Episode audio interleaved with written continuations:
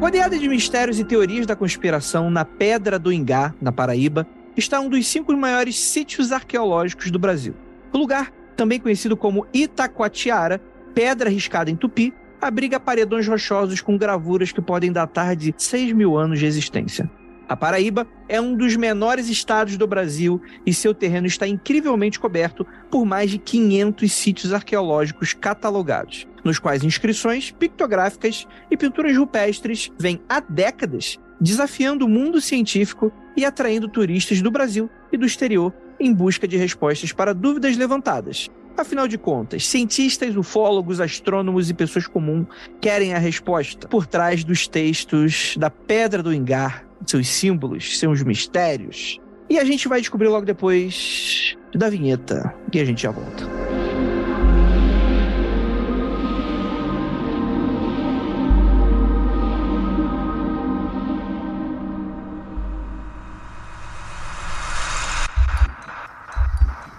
Não há nada de errado com seu áudio. Adentramos agora através dos seus sentidos. Estamos preparando você para o que vai acontecer nos próximos minutos. Além do que conhece por tempo e espaço, o contato com algo além. Não conte para ninguém e nunca olhe para trás, pois este é Mundo Freak Confidencial.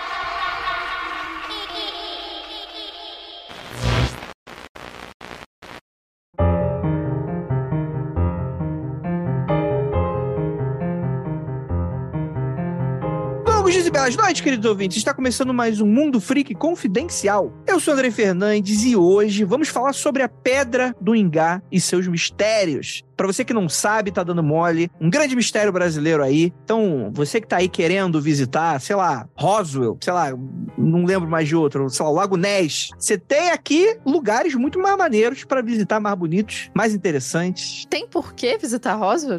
Não, na verdade não tem nada, né? Quer dizer, teve um ET que talvez tenha né, decidido visitar, né? Não, não, não. Eu, eu sei o caso, mas eu digo assim, não tem um marco lá, uma parada para você ver, né? É, não, é só deserto mesmo, né? E não é nem um deserto bonito, é aquele deserto meio feio de, de, de filme, né? E para me ajudar, temos aqui ela que já está falando, nossa queridíssima Tupa Guerra. Vocês viram que eu já comecei falando, nem esperei ser apresentada. Oi, gente, tudo bom? Pois é, falar de mistérios. Eu gosto que é me chamar para falar de mistérios de deuses astronautas, para eu ficar bem calma e, e tranquila na gravação. E temos aqui nosso queridíssimo professor de história, Rafael Jacaúna. Hoje não tem mistério, não. Hoje tá tudo tranquilo. Hoje é normal. Então eu vou ter que ser o, o, o believer dessa, dessa edição de hoje. E para me ajudar, temos aqui nosso queridíssimo Orel. Atravessando o portal diretamente que liga a Pedra da Gávea à Pedra do Vingar e correndo igual Ninja Naruto, igual os nerds que invadiram Roswell. Tudo interligado. Olha aí, tá, tá vendo? Tem coisa ainda que a Pedra do Vingar ganha ainda, que não tem nerd invadindo correndo igual Naruto, né? Em direção aos alienígenas, né? Que aqui não tem essas coisas. Aqui é aquela, aquele meme lá do, da placa do Vasco, né? É, é aqui no Rio, né? O carioca é educado. E temos aqui um convidado incrível, especial, nosso queridíssimo Guilherme, que o seu sobrenome para mim é um mistério. Para mim ele foi escrito pelos antigos de Ingá aqui nosso Dobrchop. É assim que se pronuncia? Não, na verdade se pronuncia Dobrstop. Eu sempre brinco e digo que é como café, mas não se escreve igual. E dizer que é uma honra estar aqui gravando sobre né, a região onde nasceu e viveu um dos grandes nomes do transporte alternativo brasileiro. Perfeito, perfeito. É verdade, caralho, é verdade. Agora que eu liguei a pessoa, Perdão pela né? piada horrível. eu, eu tava pensando, falar, cara, um personagem histórico que viveu lá, não, Rogerinho do Engar. Realmente é um, é um transporte alternativo um personagem histórico. É, não deixa de ser, né? Não deixa de ser. E galera, antes da gente começar, eu preciso dar aqui uns recadinhos bem rapidinhos. Primeiramente, agradecer você que está escutando aí com a gente. O Mundo Free Confidencial é exclusivo do Spotify, mas temos aí diversos projetos independentes, porque o Mundo Freak, ele é confidencial. E os outros podcasts não. Eles não são exclusivos do Spotify. E a gente precisa ali da ajuda e colaboração dos nossos ouvintes, né? E para quem não está sabendo, o Aconteceu Comigo, ele ainda não voltou. Aí ele está em recuperação, né? De uma cirurgia que ela fez, né? Inclusive, mandem a luz para ela no Twitter, a Croft. Mas em abril, a gente acha, nós teremos aí o Aconteceu Comigo com muitas surpresas, aliás, né? Além disso, temos diversos outros projetos que estamos trabalhando aqui. Temos nosso especial de outubro e tal. Então avalie, contribuir, né? Com o mínimo de cinco reais, que é, cara, é aquele pãozinho, um dia de pãozinho. Você deixa de comer um pão na chapa aí, na lanchonete, na padaria, você já tá ajudando a gente pra caramba. E aquilo, siga a gente nas nossas redes sociais, nosso arroba mundo freak, no Twitter, antes daquele tofu de peruca chamado Elon Musk acabar com tudo, e arroba mundo freak em todas as outras redes, inclusive no TikTok, Instagram e diversas outras redes. E galera, vamos falar aqui de Pedra do Ingá.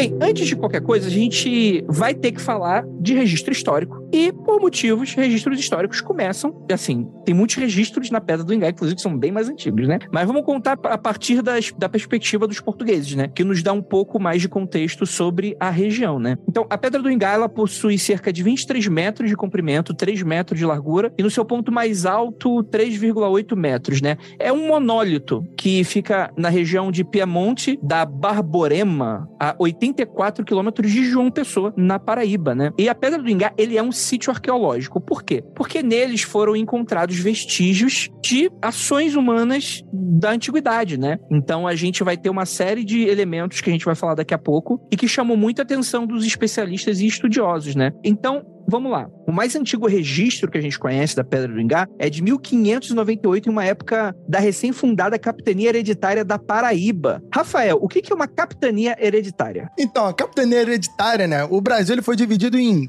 se eu não me engano, 15 faixas, né, Tupá? 15? 15 capitanias? 15 ou 14? Não sei, pessoal, não sei. É algo do tipo. a última vez que eu estudei isso, eu tava no segundo grau. Aí alguém vai falar assim, mas tu não é professor de história? E você acha que eu tenho quantas matérias disso na faculdade que eu terminei há 15 anos?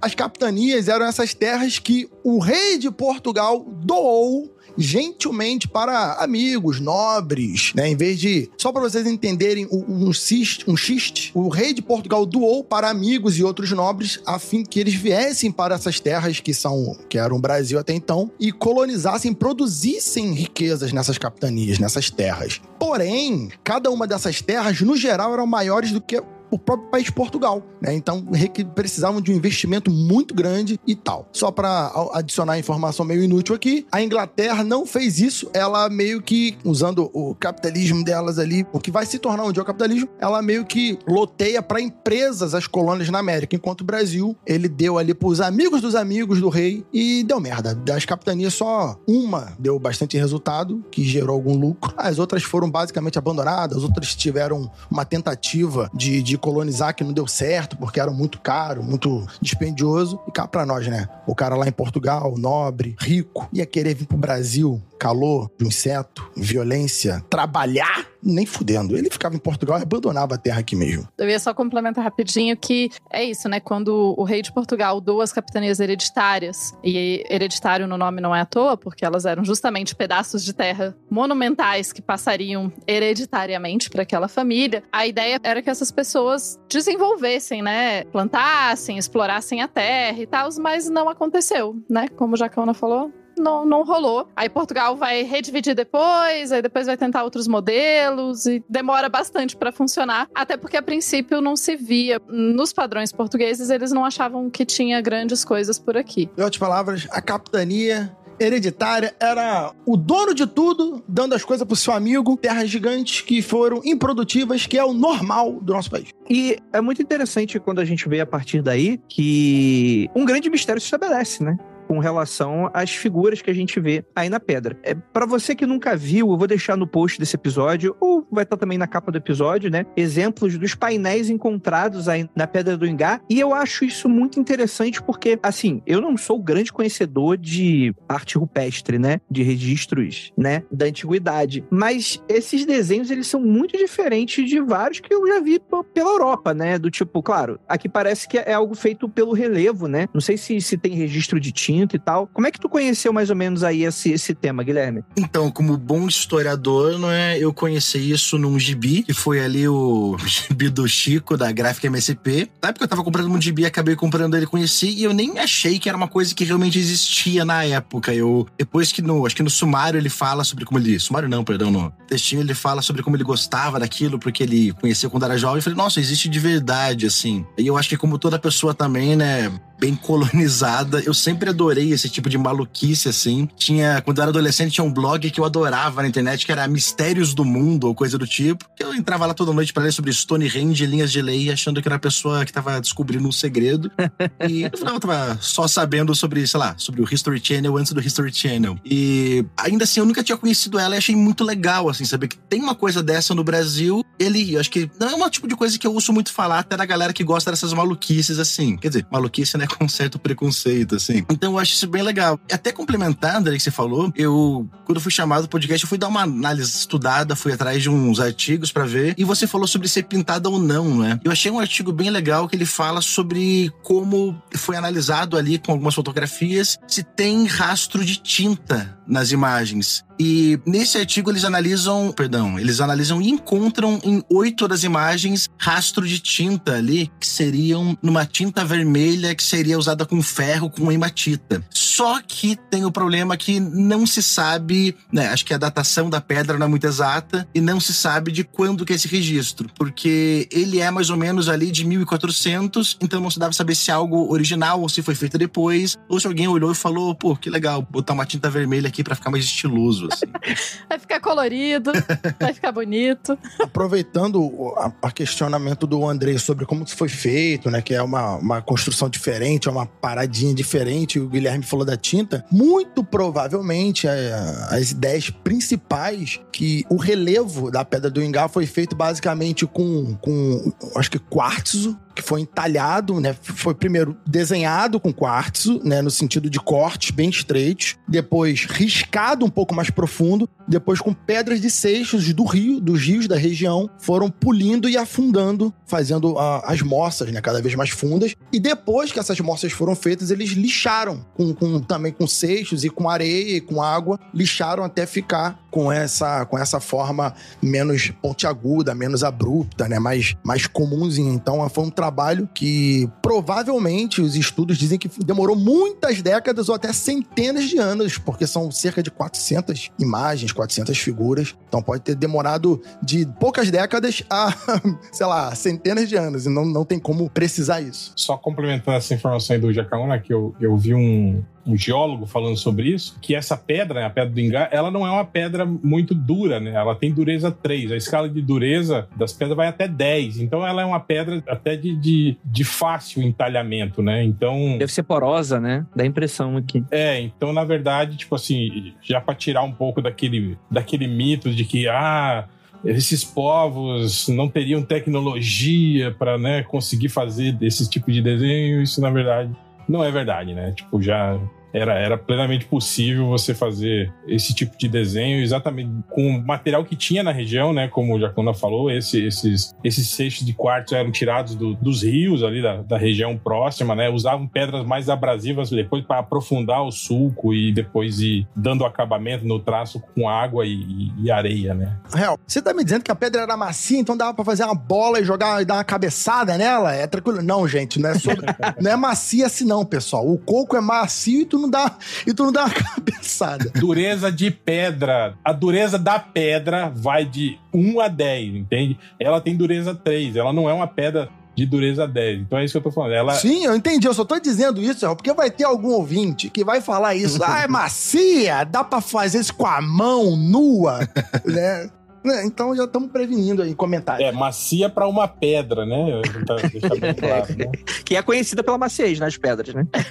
Exatamente. Da, das coisas que tem no planeta Terra, pedra é aquela coisa. É o que você pensa. Referência. Eu queria, assim, né, já só complementando o que o Hel falou. Gente, segue sempre a base que a gente usa em pesquisa histórica. Se essa parada existe nesse período, é porque tem tecnologia para fazê-la. Não é o oposto que a gente usa como argumento, tá? Então, se você encontra um negócio num período, ele não está fora daquele período. Existe tecnologia para fazer naquele momento. Talvez você desconheça essa tecnologia, mas se tá lá, é porque. Pô, mas, mas naquele período, em outro planeta, já tinha os lasers que permitiam. Sacanagem. Mas e aquele celular encontrado na Costa Rica? É, é, o, é o John Titor, né? Que voltou aqui. Mas para ajudar na ilustração pro nosso ouvinte das pedras, assim, é que eu tô achando muito curioso realmente o formato delas, é porque a textura da pedra e a maciez, outra palavra muito conhecida para você denominar pedras, né? A maciez dos, dos desenhos lembra muito quando você vai, olha onde eu vou, na sorveteria, né? Quando você vai na sorveteria, pede pro cara, cara doar a bola. É, foi péssimo esse exemplo. Deixa eu melhorar. eu quero três bolas. E aí o cara pega aquela concha e dá aquela, pega o sorvete e tira a bola ali do, do, do, do sorvete, né? Do sorvete, não da calça. Tira ali do sorvete e aí você. Parece muito. Sim, você tá falando a, aquela linha superior, né? De, de, parece buraquinhos assim. Sim. Como se fossem círculozinhos perfeitos, né? Tem, tem, um, pô, tem aqui que parece que o cara tá tirando uma bola de sorvete de pedra, pô. Do, do, de um grande sorvetão. Tem, tem. Eu vi uns especialistas falando sobre isso, né? Que como eles, eles não têm informação nenhuma sobre quem fez, do porquê, né? Isso é, são civilizações pré pré, inclusive, os índios do, do, dos primeiros contatos, né?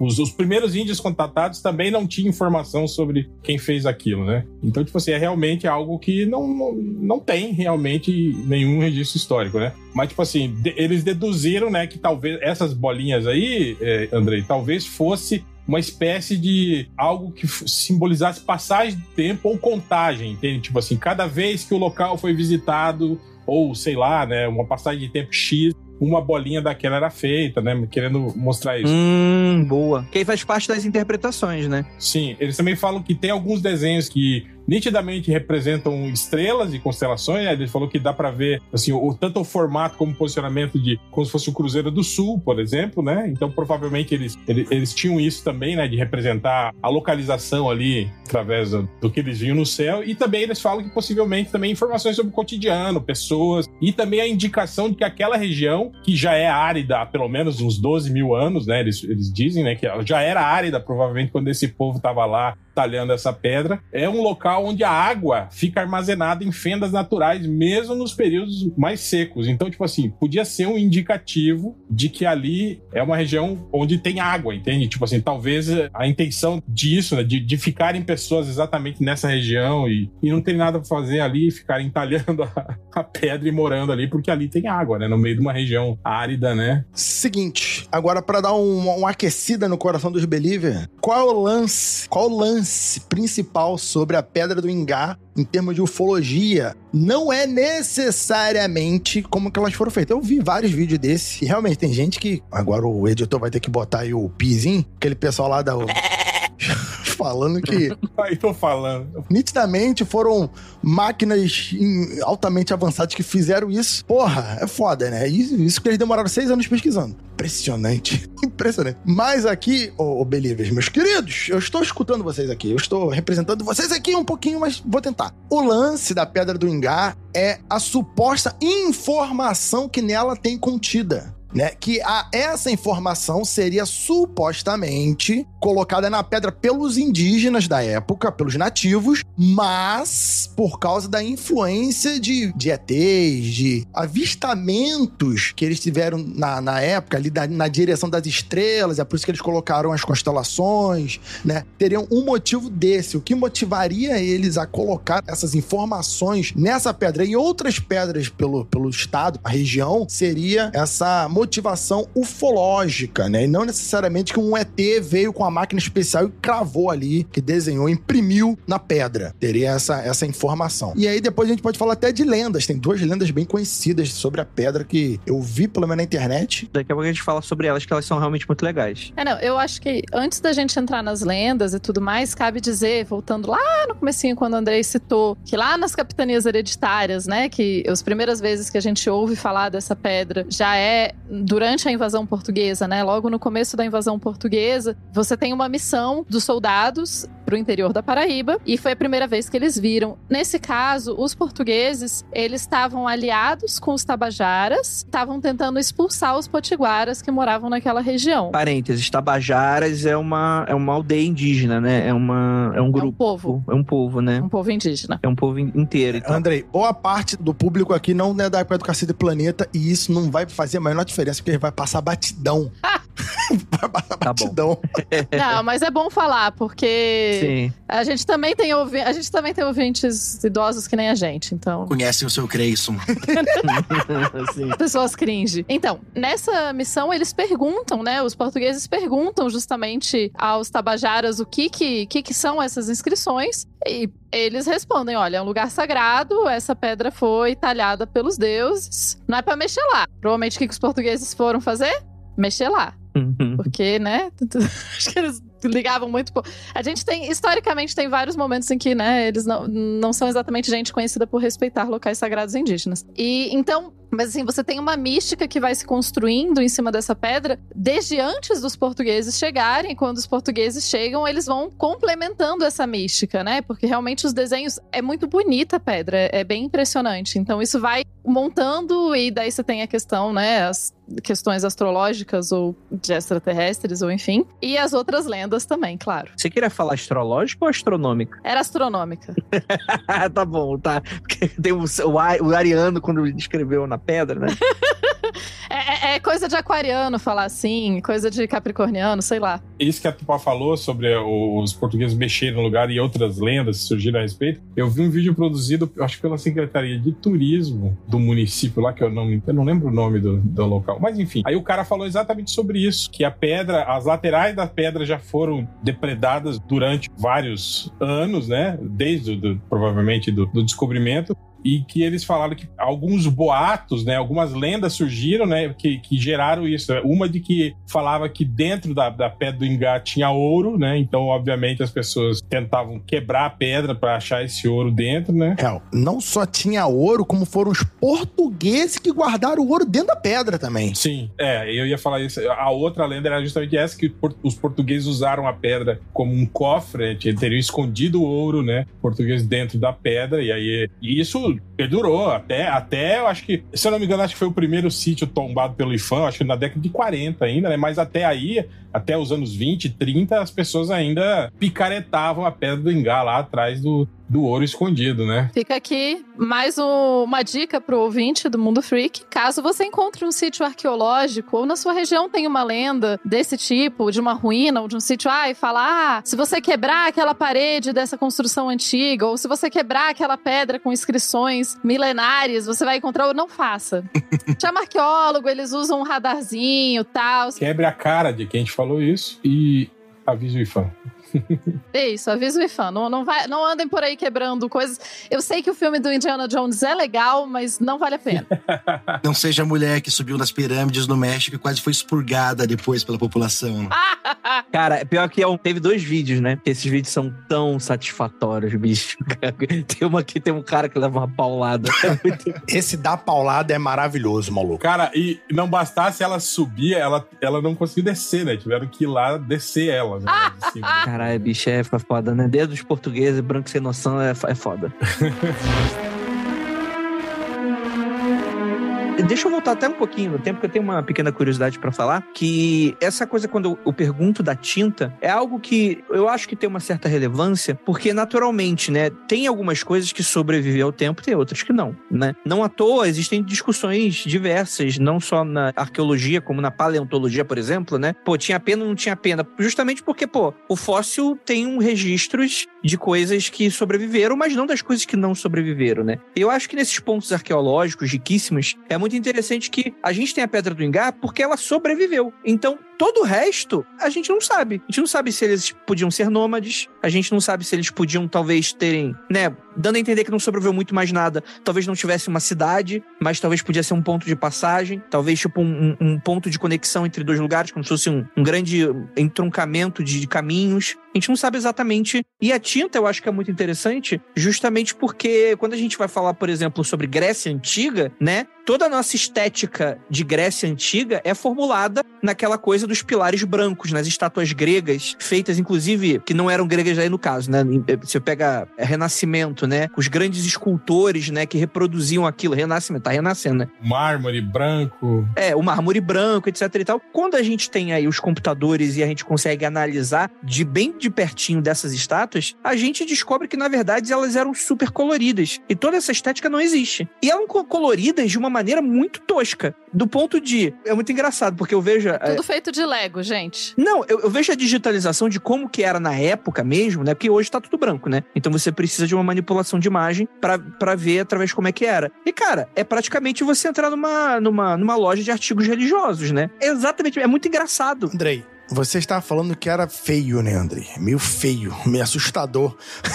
É, era feio. Eu não acho feio, não. Eu acho legal. Eu acho divertidíssimo. Eu não disse que era chato. Eu não disse que não era divertido. Eu só disse que era. Uh, meu Deus do céu. Por que pintaram isso? É que a estranheza, eu acho que o Andrei fala, de você ter, tipo assim, uma figura humana tão perfeitamente esculpida, com uh, músculos e veias, sabe? E aí uma pintura altamente tosca, assim, chapada por cima, assim, sabe? Sim. Do tipo, o, o olhinho pintado de, de- Igual quando você é criança e pinta, assim, né, cara? Acho que é isso que é estranho, assim, né? E eu acho também porque a gente foi contaminado por aquela visão, né? Sim. De perfeição e de pureza da, da cultura greco-romana. Elegante é usar, é ter tudo branco e pálido. Porque É. quando é a estética colorida, aí não é elegante, aí não é bonito, não é legal. Não, mas não é. Mas exatamente é pelo que o Hell falou. Porque a pintura, ela não parece condizer com a perfeição que a estátua produz. A estátua faz todas as curvas, os detalhes ali com um certo nível de perfeição. E a pintura parece que foi pintado por um jovem que tá começando a carreira de pintor agora. Então não casa, fica estranho, entendeu? É, mesmo porque você já tinha pintores altamente competentes naquela época, né? Que conseguiriam. Ou a galera que começou a reproduzir essas estátuas está reproduzindo aleatoriamente, porque parece muito estranho. É, não, e provavelmente não é. Tipo assim, qual das tartaruga ninja que esculpia era o Michelangelo? O Michelangelo, por exemplo, ele era contratado pra fazer também uma perfeição. Então ele achava que a perfeição era aquilo. Só que provavelmente na Grécia Antiga, essa porra tinha em todo curva, entroncamento de rua, em toda casa da cidade, devia ter uma estátua. Então, tipo assim, seria humanamente impossível, tipo, na região de, de comércio, que essas coisas seriam. De, de ser uma parada tão cara assim. Provavelmente era de uso comum você ter talvez uma estátua. Não sei, né? Eu não tô chamando de tosco, não, tá, gente? Tipo, por exemplo, artigos religiosos, quando tem, tu vê que aquela parada é feita em grande produção, em grande escala, né? Porque, poxa, você tem diversas lojas, você tem diversas crenças, diver- diversos locais, etc e tal. Então aquilo é pra ser feito de maneira rápida, não de ser mal feito, mas rápida no sentido, tipo assim, de ser plenamente possível. Você não vai contratar um Michelangelo pra colocar ali no seu terreiro uma parada, né? Não tem dinheiro pra colocar, né, cara? Mas enfim, acho que essa, novamente o Mundo Freak gastando 10 minutos de podcast uma discussão que não leva pra lugar nenhum. Pra debater a, a cor da estátua grega. Muito bom, gente. Parabéns. Mas eu acho que tá todo mundo tem um pouquinho de certo, sim. Realmente a gente acha que é- a, a elegância do branco remete um pouco à perfeição também cultural, né? Porque o- a beleza é cultural, né, gente? Não é, é algo aprendida, não é algo que já nasce com a gente. Sim, até um pouquinho nisso, André, que você falou, é, é legal que acho que muito da ideia que a gente tem de beleza artística vem do Renascimento, né? Só você vê, sei lá, a ideia que a galera tem de Jesus é o Obi-Wan Kenobi lá do Da Vinci. Sim. E parece que quando você, tipo, vê essa coisa pintada, você tem um troço que você acha que é perfeito, e aí vem alguém e jogou uma tinta e estragou. Parece quase aquelas artes que o pessoal vai lá e tenta restaurar e vira um troço todo estranho, assim. Sim, pô, é lembrar também lá aquele Jesus lá com cara de me, por favor, me matem, né? Que a véia fez.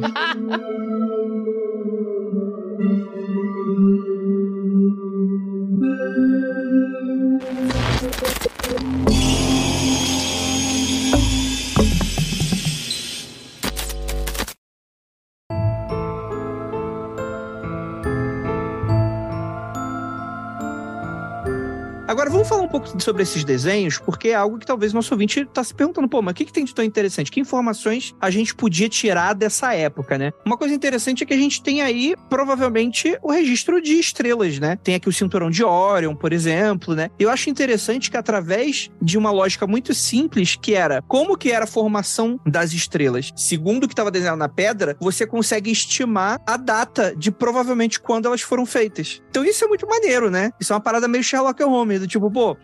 se isso aqui são as estrelas, vamos, ao invés de tentar fazer, sei lá, o carbono 14, sei lá, como é que você mediria a, a antiguidade de alguma coisa nesse sentido, seria talvez muito difícil, né? Agora você vê exatamente, tipo, eu fico imaginando, é como se você tentasse descobrir o ano de uma fotografia, sei lá, pela, pela marca do sabão em pó que estava registrada na fotografia, entende? Tipo, que ano que foi lançado aquilo, é muito interessante, né? Da maneira como isso foi colocado. E é claro que isso remete pra gente, né? A galera das ufólogas tá, é, fica doida, né? Porque, pô, tem estrela porque tem ET, né? Porque é assim que funciona, né? Não existe astronomia, né? Os antigos não olhavam pro céu, né? Navegação não usava. Eles não tinham um calendário, né, já baseado. Pois é, pois é. É interessante essa questão rapidinho da datação que você comentou, né? O exemplo da foto e do sabão em pó faz todo sentido, porque isso é uma das formas que a gente data coisas. E, em geral, Claro que indo para arqueologia eu tô saindo do meu campo, né? A arqueologia não é a minha área, mas em geral a gente usa mais de uma técnica para datar as coisas, até porque algumas dessas técnicas, mesmo carbono 14, que parece ser uma técnica tão fácil, né? Tipo, ah, você pega um pedacinho, joga pá, descobre de quando é. Ele não nem sempre te dá uma data exata, ou então ele ele pode às vezes te dar uma data do material e não necessariamente da produção daquele desenho, enfim. Então você tem que, para datar, você vai cruzar várias informações. Então você vai ter que combinar várias coisas. E isso é fascinante, né? Bom, ah, a historiadora aqui, né? Falando aí, olha, aí você tem esse detalhe aqui, você pode passar horas. É isso, é isso que a gente acha legal. e cara, falando sobre essas teorias mais doidas aí, vamos falar sobre, sobre esses petroglifos aí, que também é uma maneira de como a gente chama essas formações artificiais, né? A gente tem um dos grandes estudiosos de línguas antigas extintas chamada Zacarias Sitchin, que é uma infame. Tô olhando pro livro dele aqui agora. Tô olhando pro livro dele aqui agora. Quem é Zacarias Sitchin? Não, eu, eu já adianto, não é um dos trapalhões. Didi! Hoje tá cheio de referência para quem é cringe. Zacarias Sitchin é uma das referências aí pro todo o trabalho do History Channel, né? Faz sobre alienígenas do passado, né? Ele vai levantar tem livros aí como, por exemplo, o 12 Planeta, que é uma merda, que é maravilhoso. Gosto muito, li recentemente para escrever um roteiro. É incrível. Eu não sei como eu tô com são ainda depois de ter lido essa beleza. Então ele vai sempre questionar sobre tudo que é antigo, tudo que é grandioso, tudo que é misterioso. E se será que não foram os ETs? Ele nunca afirma nada, mas ele pergunta muita coisa, porque o babalandragem do pesquisador nunca afirma nada, porque quem afirma tem que provar. Quem pergunta só tá perguntando, entendeu? Ah, malandragem do moço, mas ele tem. É sobre isso, sobre isso. Ele. Pesquisador, ele é de qual país mesmo, esse danado? Não lembro agora. Mas a hora que você explicou fez mais sentido, porque o Andrei falou, eu falei, especialista em línguas antigas, nunca ouvi falar nesse moço. De onde que será que ele é? Ó, tá dizendo aqui no livro dele que ele adquiriu conhecimento de hebraico antigo e moderno, entre outras línguas semíticas e europeias, o Antigo Testamento e a história da arqueologia do Oriente. Ah, tá dizendo que ele adquiriu, porque ele é autodidata também, tem isso. Ele nunca fez na faculdade, não. Ele é autodidata. Ele adquiriu. Justo. Não, eu acho totalmente plausível alguém, alguém ser autodidata e aprender hebraico antigo, gente. Não é uma coisa assim tão. E ele ainda é russo. Se ele ainda fosse judeu, por exemplo, vai que. Não, é só comprar os livros, a gramática e estudar, gente. É tranquilo, é bem fácil, inclusive. Não, não é bem fácil, mas vocês acham que eu aprendi como as coisas? não tinha aula de hebraico na UNB. E, cara, ele é um dos caras que levanta essa teoria aí, né? De acordo com ele, né? Os Anunnaki, olha, olha, olha pra gente vai, gente. Vambora! Segura!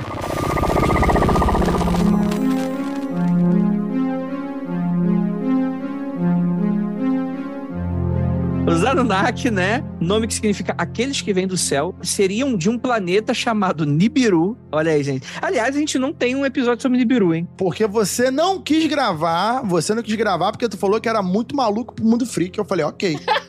tem que gravar logo, hein? Tem que gravar logo antes que Nibiru está vindo, você sabe, né, cara? E vai acabar tudo. tá vindo? Não, não, sabendo, não recebi a notícia, não. Meu, prepara a casa, então, dar uma penteada no cabelo. Não tem problema do, com o assunto ser muito maluco. Meu problema é que com assuntos muito malucos, vem a gente sacaneando a ponto de talvez ser perigosamente ruim pro nosso jurídico. Mas vou avaliar aqui, vou avaliar a questão aqui. mandar um beijo aí pros nossos Nibirutas aí de plantão que estão assistindo a gente. Foi isso mesmo que você falou na época. A gente vai... Ô, ô Jaca, eu não vou sacanear tanto que o pessoal não vai gostar. Eu falei, ó, oh, não, ok, então deixa quieto. Deixa quieto. Então, a ideia é que a gente tem esses Anunnaki, né? E pro Zacarias Sitchin, né? Inclusive, escutem nosso episódio com o João Carvalho, que a gente fala sobre. Eu nem lembro qual é o episódio, porque eu acho que inclusive não tinha nada a ver com Anunnaki, ele puxa Anunnaki. Mas. Não, eu acho que é o de. Tem a ver com Anunnaki, porque a gente debate, a gente debate as estatuazinhas dos Anunnakis, Sim. que tem o, o crânio alongado. Eu não sei se foi se foi, foi um episódio de dilúvio ou foi episódio de. Foi de dilúvio. Acho que foi de dilúvio. Foi de dilúvio, né? Acho que sim. É, é ba- faz bastante tempo, gente. Exatamente. É que, tipo, a gente grava, a gente chama o João para o João Carvalho pra vir gravar um episódio, ele decide começar uma palestra de outro tema no meio da parada, que, que é correlato, tudo bem, mas é o João, né? Eu não vou mandar o cara calar a boca. E aí, o que acontece? Segundo essa galera, os Anunnaki, né, que era uma civilização extraterrestre há 450 mil anos, é, a galera não sabe quando que a Pedra de Ingá foi escrita, mas sabe que foi há 450 mil anos que esses caras vieram. Beleza. Realizou experiências genéticas para melhorar a raça humana. Então é isso aí. Fizeram o trabalho errado, a gente já sabe, né? E a ideia é que com ele, com, com o Sitchin, o que, que ele fala? Que os Anunnaki vinham para a Terra a cada 3.600 anos e a existência das inscrições na Serra Velha não deixaria dúvida, segundo ele, que a civilização avançada desconhecida teve por ali como maneira de registrar os seus encontros com os nativos da região. Então fica aí a informação. O que, que você vai fazer com ela? Não sei. Provavelmente eu piorei um pouco sua vida depois disso. Mas vamos embora. Algumas outras informações interessantes que a gente pode falar aqui um pouco, né? A gente tem desde o início, né? O padre Inácio Rolim, que viveu no século XIX, foi um dos primeiros defensores e divulgadores de uma tese que faz analogia entre os símbolos escritos na pedra com caracteres de escrita fenícia. Então ele vai pro lado dos fenícios igual a Pedra da Gávea, que não é, talvez seja, não sei. Dizem que sim. Não lembro mais do episódio. A Tupá, a Tu- Tupá tá balançando a cabeça de uma maneira muito desgostosa, então acredito que não. É que, mano, sou eu. Não sou historiador, bicho. Não, mas assim, eu gostaria que a, a ideia dos fenícios na Pedra da Gávea fosse real, assim. Eu acho que seria super interessante pra pesquisar, mas não se sustenta. A inscrição não se sustenta, ela faz zero sentido na tradução, enfim. Nesse caso também, eu acho interessante. Assim, gente, só pra, né, ter essas teorias é importante, é fundamental a gente pensar em teorias doidas pras coisas. É, eu falo doido, mas assim, é fundamental a gente pensar em teorias que não são super tradicionais, porque muitas vezes a gente consegue expandir o conhecimento a partir daí. Uhum. O problema é ficar preso na teoria e não perceber quando a sua teoria não tá funcionando. Você falou dos fenícios, acho que vocês gravaram sobre a Pedra da Gávea já, né? Acho que como historiadora também ficou um pouco de preconceito com essa coisa dos fenícios. E você falou do padre no século XIX. E eu acho muito legal que no século XIX, na Pedra da Gávea, eu sei que tem também o Chovinágua, que escreveu aquele livro, em que século XIX é quando você começa a construir aquelas identidades nacionais ali, os italianos vão lá pra Roma, os saxões, tudo mais, os celtas na Europa. Só que o problema é que quando no Brasil a galera vai construir uma identidade nacional, vai pra trás e você chega no indígena. E a galera no Brasil fala, quero ser indígena, então eu sou fenício. E começa a caçar ali um jeito de começar a conseguir ligar as duas coisas. E Entendi. o padre, ele tá bem né, nesse período, assim, ó. Achei uma evidência de que a gente descende dos fenícios e não dos indígenas aqui. Cara, e é, e é complicado, né? Porque isso é, são coisas que, por exemplo, Ratanabá, que é o que a gente fez até um episódio sobre, né? Misericórdia. A gente fala de Anunnaki aqui de brincadeira e tal, que os ouvintes sabem que a gente tá sendo irônico, mas Ratanabá é claramente uma picaretagem, e, e é interessante porque o Ratanabá é justamente sobre isso, né? Fala que já existia uma civilização antes dos indígenas. Então é justa, tipo assim, é, não importa, eles querem. Não, uma civilização antes de qualquer tipo de ser vivo, né? de- É, então, na né? verdade. Eles erraram o cálculo, né? Colocaram zeros a mais. né?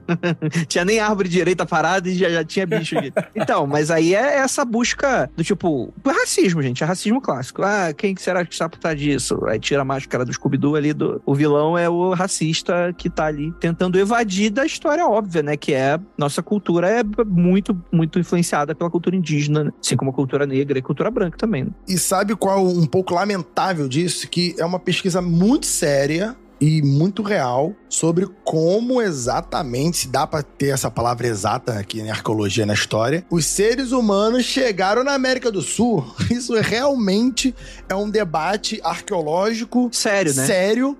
Porque é, eles vieram pelo Estreito de Beringer, desceram, mas tem relatos, tem, tem vestígios arqueológicos ainda pré, ainda mal estudados, que, que tem relato, esses vestígios indicam que chegaram 5, 10 mil anos antes do que atravessaram o Estreito de Beringer. Então eles vieram por onde, se não vieram descendo da América do Norte. Então tem estudos sérios. Calma aí, Rafael, de novo não. Não é, não é Estreito de Beringer. Behringer é a marca de microfone. Isso. Aí tomei até um choque agora no microfone. Brincadeira. O microfone tá difícil hoje. tá, tá complicado. O microfone vai matar o Rafael hoje. Mas sim, o Estreito de Bering, né? Lá, lá de cima, né? Então é, é uma discussão muito séria sobre como chegaram aqui esses nativos, os primeiros nativos. Chegaram primeiro aqui na América do Sul, na América do Norte, por onde vieram, então. E aí, quando vem essa galera falar, não, vieram de nave espacial, vieram de rolê de disco voador, vieram da, do, do intraterreno, então é complicado. É, outra coisa que eu vi também foi pessoas questionando sobre, sobre isso, né? De que se foi uma civilização, tipo, como se fosse a, as pré-colombianas, né? Que habitou o Brasil e fez e foi responsável por essas, essas inscrições, por que, que não se há indícios, né? Arqueológicos dessa grande civilização aqui, blá blá blá blá blá. E aí eu vi um outro especialista que, falando exatamente sobre isso, né? Ele falou que esses indícios, eles, por exemplo, aldeias, você tem, por exemplo, indícios, você tinha informações, isso na época do descobrimento, que eles navegavam o rio Amazonas e, e falavam sobre cidades gigantescas construídas na beira do, do, do, indígenas, né? Com muros altos construídos na beira do, do,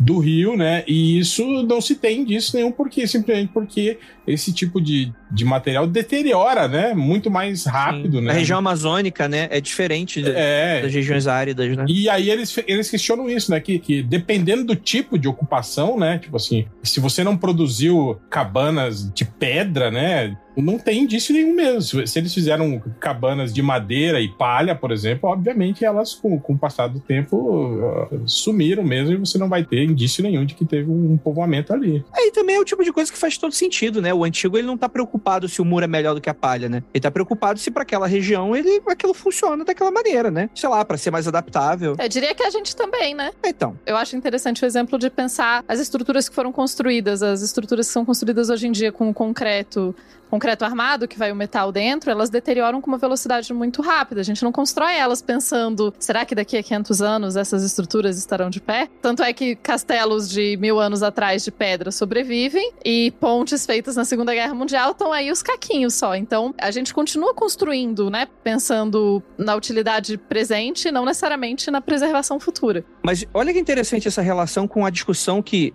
aparentemente era inútil, mas agora eu vou resgatar ela, né? Do como é o nosso ideal cultural. A gente achava que o que, que era bom era a escultura branca, né? E isso moldou a maneira como a gente é e como a gente enxerga o mundo. Então quer dizer que a má interpretação faz com que a gente interprete o mundo errado e dá valor para coisas que não fazem nenhum sentido para pessoas daquela. Então quer dizer, é, é, como se o que tem valor é aquilo que sobrevive. No sentido, não é que aquela população sobreviveu, que claramente não sobreviveu, mas tipo, a pedra. Tipo, e por que isso teria mais valor? Não, por que, que aquilo sobreviveu? Só que a ideia é que, como você encontra o registro, ele fica, então, para uma galera olhar pro registro e falar, cara, eles devem ser, deviam ser muito foda. E pro outro que não sobrou nada, falar, cara, essa galera devia ser um lixo. E não é assim que funcionam as coisas, né? A gente tem, teve populações e civilizações inteiras, super complexas, de astronomia muito mais avançada do que em diversos pontos da Europa há séculos atrás. Em dados arqueológicos pesquisados de diversas maneiras, né? Que hoje, hoje é feito, né? Então, olha que doido como é que é, como que a gente é limitado, né? A gente é limitado porque a gente constrói nossa cultura baseada no erro, né? Mas isso é a percepção do efêmero. O que vale mais? Ou um anel de diamante ou uma flor. Ah, agora você foi filosófico, rapaz. Que isso, hein? Agora sim. agora, agora a gente tá dando argumento aqui. O efêmero ou perene? Vai depender aí, né, de quem tá recebendo e qual momento. Às vezes um copo d'água vai mais, mais do que o anel de diamante. Mas... Eu não sei vocês, mas eu não vou na loja pensando que o que é bom é o que vai durar daqui a 15 mil anos. o que é bom é daqui vai durar às vezes 5 minutos, pra mim vai ter pra caralho aquele caldo de cana lá. Mas enfim. eu compro sempre o mais barato. É o mais exatamente. Mas isso é parte fundamental, inclusive, do debate dos Yanomamis e o pessoal que levou as estátuas, né? Eles fizeram toda aquela ação das estátuas do Oscar de madeira. Vocês têm essa parada com ouro aí, o ouro ele só destrói, só destrói tudo. Talvez não vale a pena. Me lembrou muito, é bem isso, cara, é a essência da história, né? A história vai se basear em documento, em fonte, mas o que sobrevive é o mínimo. Tanto que tem um cara mega polêmico na história que é o Hayden White, que em algum momento ele chegou e falou: Ah, tu pai já tá virando olho, mas é, não é muito amado. Cara, Hayden White chegou e falou: se sobreviveu muito pouco e o que vocês fazem é preencher lacuna e criar história e literatura estão no mesmo patamar, assim. E é polêmico punk polêmico, muita gente odeia ele, outras amam, mas é muito isso, a gente tem o um mínimo do resquício, porque quase nada sobrevive, né? Até a gente tá falando da tinta, cara, tem, eu já vi alguns historiadores defenderem que talvez tinha muita pintura rupestre fora de caverna, só que tava lá pegando luz do sol por milhares de anos e foi igual a estátua regra. Vento, né? Água, chuva. A própria pedra, né, do Ingá, que a gente falou que ela é, não é porosa, né, que ela é mole. E, cara, tem muitos desenhos ali que podem ter sido apagados ou mudados porque pegou vento, pegou chuva, pegou água e é fácil de desenhar, mas é fácil de estragar também. Sim, novamente, Jurassic Park com pena é foda, né? Tu perde respeito totalmente aquela galinha gigante, né? Inclusive, isso que o Guilherme tá falando fecha muito com, com outra coisa que também falam sobre isso, né? Que muita gente põe a pedra em ar como se fosse uma anomalia, né? Algo, né? É, inconcebível, quando na verdade não, a região toda ali, Campina Grande, ali próximo, é, é, repleta né, de, de pedras com inscrições assim nesse mesmo estilo e que não tem registro histórico nenhum, não se sabe quem fez, o que significam, né? E, inclusive, algumas que estão até em, em, péssimo estado, né? Porque não estão não, não dentro de, de, de sítios preservados, né, tal, né? Então, tipo assim, é uma região que tem muita incidência desse tipo de coisa, né? Então, é, é, a, a, Pedra do Ingá não é o lance, né? O ponto fora da curva e misterioso, né, da parada. Não, na, na verdade, a região toda tem muito daquilo. E aquilo, né? Nunca vai saber. Provavelmente, se a gente voltasse, sei lá, estão é, falando aqui, pela pauta, a gente estima que, sei lá, 1500 anos antes de Cristo poderia ser uma data aproximada da feitura desse registro na Pedra do Ingá. Se a gente voltasse para essa época, provavelmente a gente ia lidar com uma realidade que às vezes deveria até ser muito difícil de entender. Talvez a gente visse tanta gente, tanta cultura, tanta cidade, tanta história e tanta coisa que nunca sobreviveu que pra gente seria como a gente viajasse pra um planeta alienígena. Quase, né? Porque a gente são humanos e ainda tem as próprias necessidades e você tem as próprias questões simbólicas que pode se aproximar. Tipo, ah, precisa de água para sobreviver, precisa de um lugar que tenha alimento, que tenha fruta, né? Então, isso nunca vai mudar. Mas pode ser coisas que, pô, ver a estátua de um deus que, cara, que não faz nem sentido a gente olhar para aquilo e falar, pô, Deus quer uma árvore, Deus quer, sei lá, alguma parada que a gente nunca viu. Sai, não sei, pode ser. E é doido porque isso tem muito valor para mim, né? Isso deveria ter muito valor, né? Do tipo, pô. E aí entra um pouco no do Guilherme tava falando, né? Porque entra também um pouco no terreno da ficção, né? Que aí tu pode brincar pra caralho com tudo, né? Inclusive falar que é alienígena, né, cara? É a lacuna sobrou e a gente, infelizmente, vai ter muito pouca coisa, né? O History fez um, um programa sobre a Pedra do Ingá. Vocês chegaram, chegaram a ver? Ou... Não, não cheguei. Eles atrelam a, a, existência da Pedra do Ingá. Cara, eles ligam isso à, à anomalia do Atlântico Sul, aquela anomalia eletromagnética que tem no Atlântico Sul, onde o campo eletromagnético da Terra é mais fraco, tá ligado? Não faço a mínima ideia. Tem um, um, um buraco, não, mas um, um, grande espaço onde o campo eletromagnético da Terra é meio fraco. E ele pega aqui no Atlântico Sul. Só que, tipo assim, o centro dele fica mais próximo de São Paulo do que propriamente do, do, do, do Nordeste brasileiro, né? Então não tem muito sentido eles falarem sobre isso. Mas segundo eles falam isso, que, tipo assim, que se já foi provado, né, que, que alterações eletromagnéticas podem dobrar o tempo, né? Eles fazem toda aquela correlação relação com física quântica, com essas paradas todas, para dizer que talvez a natureza já tenha dobrado o tempo e criado seus portais temporais, e aí essas civilizações futuristas avançadas vieram para cá e escreveram na, na pedra do Engar, tipo assim, abriram um portal, vieram aqui e falaram: vamos escrever naquela pedra? Vamos, bora. Aí escreveram na pedra e depois voltaram para os seus portais, para os seus tempos ou dimensões de onde deveriam ser originários. O que não faz sentido nenhum. Eles sério, tipo casal de namorado fazendo coração na árvore, só que eles fazem pois é.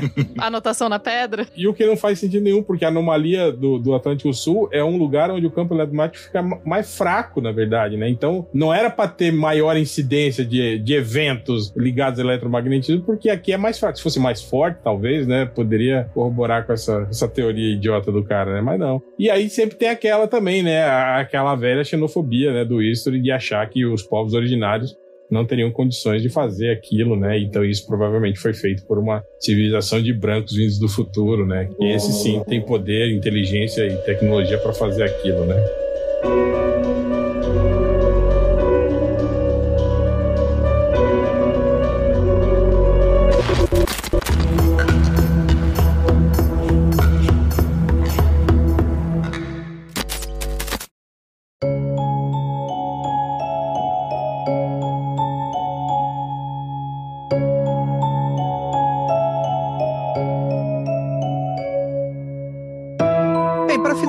A gente tem o Parque Arqueológico de Ingá, que também serviu de inspiração para o álbum mais raro do Brasil, o Paebiru, Caminho da Montanha do Sol, que é o disco de Lula Cortes e Zé Ramalho, que foi lançado em 1975. E a história conta que a dupla de artistas consumiu cogumelos alucinógenos em uma expedição até o sítio arqueológico e as músicas do álbum surgiram desta viagem, né? E dos 1.300 exemplares de vinil, mil foram perdidos em uma enchente em Recife. Olha que horror. E as poucas cópias originais do álbum que foram preservadas podem valer hoje mais de 10 mil reais, né? E a capa do disco psicodélico trazia os artistas se olhando contra uma parte da parede da pedra do Engar. Também tem uma coisa interessante aqui. Quem curte Turma da Mônica vai lembrar do personagem Piteco. E o Piteco ganhou uma edição chamada Piteco Engar, nossa graphic novel lançada em 2013 pela Panini, que inclusive é uma das minhas graphic MSP favoritas, assim, eu gosto muito. A arte do Chico, muito legal mesmo. Eles pegam a proposta da, da graphic MSP, é pegar os personagens clássicos da turma da Mônica, né? Nesse caso foi o Piteco, e eles ganharam uma história solo numa pegada mais adulta, né? Então você chama artistas e roteiristas, quase que eu falo, roteiristas e desenhistas adultos, né? Porque quem escreve desenho Turma da Mônica são crianças, aparentemente, pra minha cabeça. Claramente são crianças. É, claramente são crianças, é assim que funciona. Claramente. E, cara, é uma história muito maneira, virou uma história de, de aventura, meio pré-histórica, assim, né? Que, de resgate. É muito maneiro. E, cara, e a arte do, do Chico de aquarela é maneiríssima. Você chegou a ler essa, Hel? Sim, sim, tenho ela aqui. Inclusive, foi, foi citada aí pelo, pelo Guilherme como a história que introduziu ele ao, ao tema Pedra do Ingá. Sim. E é claro, é fantasia, né? Tem uns morcegos gigantes, né? Tem um. É legal que eles tentam. Não sei se existiu um morcego gigante no Brasil, mas acho que eles tentam em algum momento ali colocar animais pré-históricos ali que poderiam ter convivido ali na época. Mas o Piteca é interessante porque, poxa, é um negócio que tem dinossauro, né? Então é foda, né? Fica aquela coisa do, do, do esquema família dinossauro e Flintstones, né? Que dinossauros e homens habitavam o mesmo ambiente, né? Tanto que acho que tem uns trechos de terror que ele, acho que ele coloca umas criaturas do folclore ali, Curupira, Boitatá, e só que ele muda pra ficar um troço mais aterrorizante, assim. E eles usam muito crânio de bode pra ficar aquela coisa aterrorizante. Aí você lê e fala, putz, não tinha bode no Brasil. Ah, mas não tinha dinossauro, então. O que, que é um bode perto de um dinossauro? Tá claramente mais assustador. Ah, mas se o pessoal fala que tinha fenício, Ma- Aí, ó. Mas é igual o Andrei falou do que a- o dinossauro galinha não assusta, você não convive o suficiente com galinha pra não se assustar com a galinha gigante. Qualquer pessoa que convive com galinha o suficiente sabe que uma galinha gigante assustaria. Agora, os bodes, os grandes bodes da graphic novel, eles são, são gigantes também? Porque um bode gigante também parece uma coisa relativamente assustadora. É, são são nor- normais ali, infelizmente. Ou talvez sejam bebês, né? Ah, vai que eles têm todo um rolê de sacrificar bebês bodes. pra- só pra lembrar aqui, ele ganhou, esse quadrinho ganhou o troféu HQ Mix da categoria Melhor Publicação de Aventura, Terror e Ficção.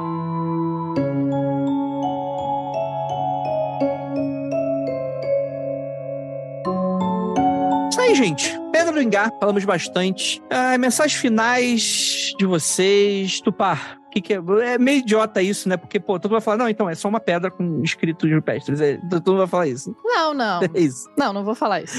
Do que você vai falar? Alienígena. Não, alienígenas são totalmente plausíveis que existam. Mas que eles escreveram a pedra. Bom, a cara do Andrei, gente. Vocês precisavam ver a cara do Andrei no momento que eu falei isso. Foi bom demais. Eu devia fazer isso com mais frequência. Probabilidade da pedra ter a ver com alienígenas, eu acho baixa, mas ainda assim é um mistério interessante justamente pra gente conhecer as civilizações que vieram antes no Brasil, né? A gente tem um imaginário muito forte sobre civilizações de outras regiões do mundo e a gente conhece muito pouco sobre essas civilizações. A gente imagina muito pouco as civilizações do Brasil. Então, é interessante, a pedra é realmente impressionante, assim. Eu nunca vi ao vivo, mas as fotos são bem legais. E eu acho que é isso, não tem uma conclusão, tem um mistério. O que normalmente em história é ok. A gente sempre conclui trabalhos de história com mais perguntas. Esse é o rolê do historiador. Perfeito, perfeito. Hel, você tem uma mensagem final aí desse tema para os ouvintes? É isso, né, cara? É- Eu também sou um, eu sou um historiador não praticante, né? Eu sou formado em história, apesar de não, não trabalhar na área.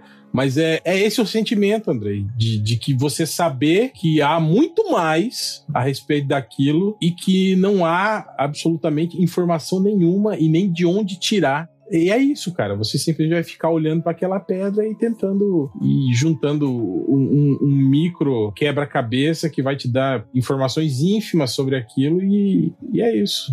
É meio triste, né, cara? Mas E daí é, você vai sofrer, igual historiadores sofrem, é isso que você tá dizendo? é, é o lado fascinante da história, é esse também, né, cara? É você tentar e descobrir, procurar. E é isso, cara. No fim das contas, é isso. Só não, não inventem coisas, por favor, né? Ah, eu invento. Isso não é papel de historiador, velho.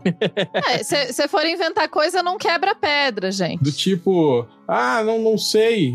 Não sei, tá bom. Tipo assim, agora, não sei, talvez tenham sido seres de outra dimensão que vieram aqui por causa da anomalia do Atlântico Sul. Não, gente, não façam isso. É esse o meu recado. Rafa Jacanã. Eu acho que dessa vez não tem alienígena, não, pessoal. Não tem, não. Dessa vez não tem. Dessa vez, pelo menos, não tem, não. Mas só pra manter o costume. Nessa pedra não tem, né? Mas. Nessa pedra, não. Na que tem no outro bairro, eu já não posso falar nada. Meu, mas nessa aí, não. Isso aí é só a galera que, que fez as artes maneiras. Tentou desenhar uns negócios legais, desenhou um pouco do céu, desenhou um pouco do- dos dias da semana. Não tem grandes mistérios como ela foi feita, como ela foi produzida, nenhuma grande informação. Agora, se alguém traduzir a pedra e falar um negócio muito diferenciado, com a tradução da pedra, aí tudo bem. Mas como o Tupá falou, a arqueologia no Brasil, de uma forma geral, não só no do Brasil, mas nos países subdesenvolvidos, em desenvolvimento e tal, são coisas muito negligenciadas. É muito difícil ter dinheiro para arqueologia no Brasil. Eu tive oportunidade de trabalhar um certo tempo com arqueologia e é muito caro e é muito precarizado o trabalho do, de arqueologia. Só para vocês terem ideia, por exemplo, qualquer grande obra que vai precisar de cavar, de fazer alguma coisa do tipo, é obrigatoriamente precisa de um arqueólogo. E geralmente o arqueólogo tá lá só pra proforma, assim, ele tá ali e se achar alguma coisa, a galera já pede pra tirar de um dia pro outro e tira com a pá, tira com a cavadeira. E se o arqueólogo não vê na hora que tem alguma coisa ali, a ordem é pra escavadeira passar o rodo logo pra. Porque se o arqueólogo vê, pode parar a obra durante semanas, meses. Então é muito complicado, é muito precarizado e falta estudo. A gente não sabe nada desses povos de 5, 6 mil anos atrás, de 3, 4 mil anos atrás, porque falta estudo. É misterioso porque ninguém estuda. Não, e além disso, eu acho também, é, já que não tem aquele lance que é- foram culturas que sofreram um processo de apagamento histórico, né, cara? A gente teve um, um período histórico muito grande em que, primeiro, porque foram povos que foram exterminados, né? E com isso, muita cultura se perdeu. E também se renegou muito, né? Como o Guilherme mesmo fa- falou, né? Tipo assim, teve um período histórico, essa coisa de, de- da, da busca pelo passado glorioso, em que simplesmente se apagou mesmo, né? Não se tem, não se teve nada, nenhum tipo de investimento nesse tipo de, de, de estudo, porque não era interessante, né? Você saber sobre isso. Isso era tido como algo, sei lá, algo que não que não, orgulhasse né, o, o espírito nacional brasileiro, né? Então é, é complicado mesmo, cara. É, é um puta trampo assim que o historiador faz para tentar é, achar documentação, achar coisas é, sobre esse tipo de, de assunto, assim, né? E desenvolver novos estudos, assim, é uma coisa muito complicada mesmo. É isso aí. Então, Pedra do Ingá, um assunto é muito bom, mas é, não é sobre Alien esse aí. É muito bom, mas não é sobre Alien. Boa. Guilherme, dê aí a sua mensagem final e já emenda também seu jabá onde o pessoal te encontra. Beleza, então. Não, acho que mensagem final fica um pouco o que réu, Tupá falaram. É isso, é o mistério, a gente não sabe o que é. E na história é, é isso, assim. É. Hoje, sei lá, eu tava lendo um artigo sobre a pirâmide de Kefren, porque a galera acreditava que tinha uma câmara secreta escondida lá dentro. E aí alguém fez ali recentemente um estudo com umas máquinas de raio. E aí a conclusão que chegaram é: tem sim uma câmara escondida, ninguém sabe o que tem lá dentro. E a gente talvez nunca vai saber. Até que alguém quebre tudo ali, o que não é uma boa ideia. E isso é história, é 50% o mistério e 50% frustrante, porque a gente nunca vai saber. Mas eu acho fascinante e, cara, quando a gente fala Pedra do brinquei no começo de eu demorei pra encontrar, saber sobre ela mesmo, sendo fascinado por esse tipo de coisa, por ser colonizado, porque, cara, a gente é. A galera quer, sei lá, conhecer o Stonehenge, não sei pra onde, que tem seu valor, é claro, mas tem um troço legal pra você ir lá e, sei lá, tomar uma cachaça ali, tá, tal qual o Zé Ramalho e compor ali umas músicas. Então, acho isso uma coisa legal, assim. É, fica um mistério e é fascinante porque mostra que, infelizmente, a galera ainda tem uma visão extremamente preconceituosa com o indígena brasileiro, os povos nativos. E isso talvez mostre, ó, os caras estão fazendo uns negócios legais, uns desenho massa aqui. E, passando do meu jabá então, né? Dizer que, cara, eu tô muito feliz pelo convite. O Mundo Freak é um podcast que eu ouço faz muito tempo, assim. É legal ouvir a galera que eu sempre escutava ali no podcast. Você, Andrei, Tupá, Réu, Jacaúna ali, né? Sempre fui um Jacalover, um Jocafã, então é muito bacana. Defenderei até o final. Ah, que bom, Guilherme. Nunca mais eu vou te chamar aqui pro podcast. Então. Queimando pontes aqui, Não né? preocupa não, Guilherme. Ele só ameaça que ele não vai chamar, mas... Cortou tudo que o Guilherme falou, eu não escutei nada. Sacanagem. Bom, assim eu fico com menos vergonha. Porra. Tu falou assim, o Mundo Freak é um podcast que eu escuto há muito tempo, aí parou. Aí todo mundo ficou paralisado. Aí quando voltou, o André já tava rindo. Será que fui eu que mutei alguém? Não sei, pode ser.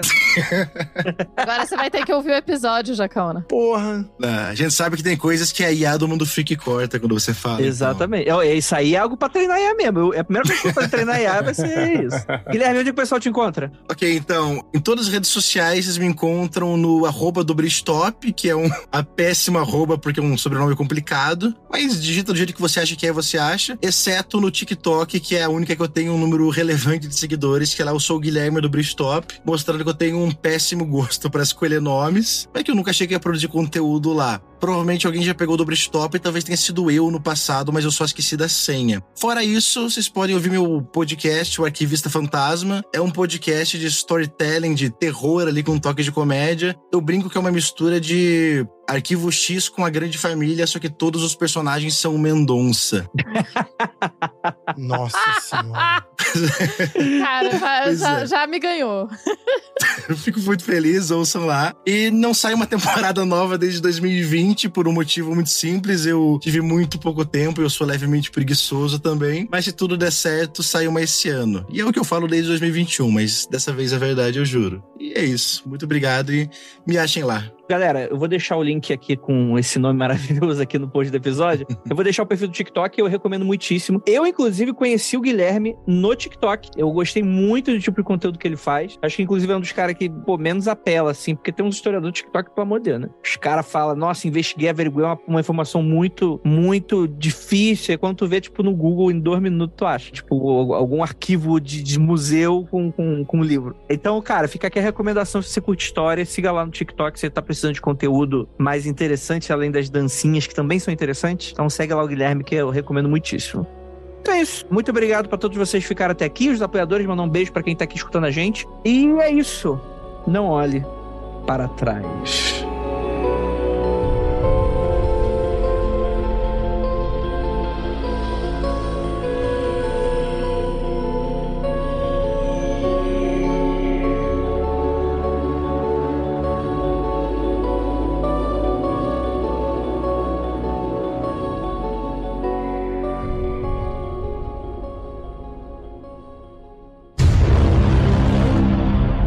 Rafael, o que que é uma capitania hereditária? Agora pra galera que tá fazendo Enem. Capitania hereditária, basicamente, foram terras que foram do reino de Portugal, né? Que colonizou as terras que a gente chama aqui de Brasil. E. Caraca, cadê, cadê meu microfone? Desculpa. tá bem, Rafael? Ah, tá aqui.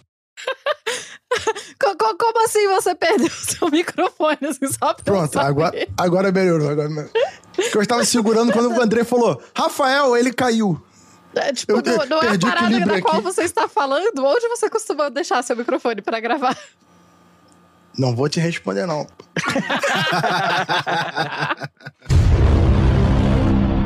É, muito obrigado pra todos vocês que ficaram até aqui. Os apoiadores, mandar um beijo pra quem tá aqui escutando a gente. E aqui, eu mandei quase um beijo do gordo aqui agora. É, e é isso. Não olhe para trás. Porque o Nibiru tá chegando. A pedrada vem. O meu peru tá chegando. Que isso, Ô, André? Rafael! Que absurdo! Respeita o ouvinte, Rafael. É só editar depois. É isso aí, Murilo. É, isso Deixar os aí. apoiadores ouvem, é isso? É, inclusive, ó, já sei Tem que eu gente já vou, nos escutando agora?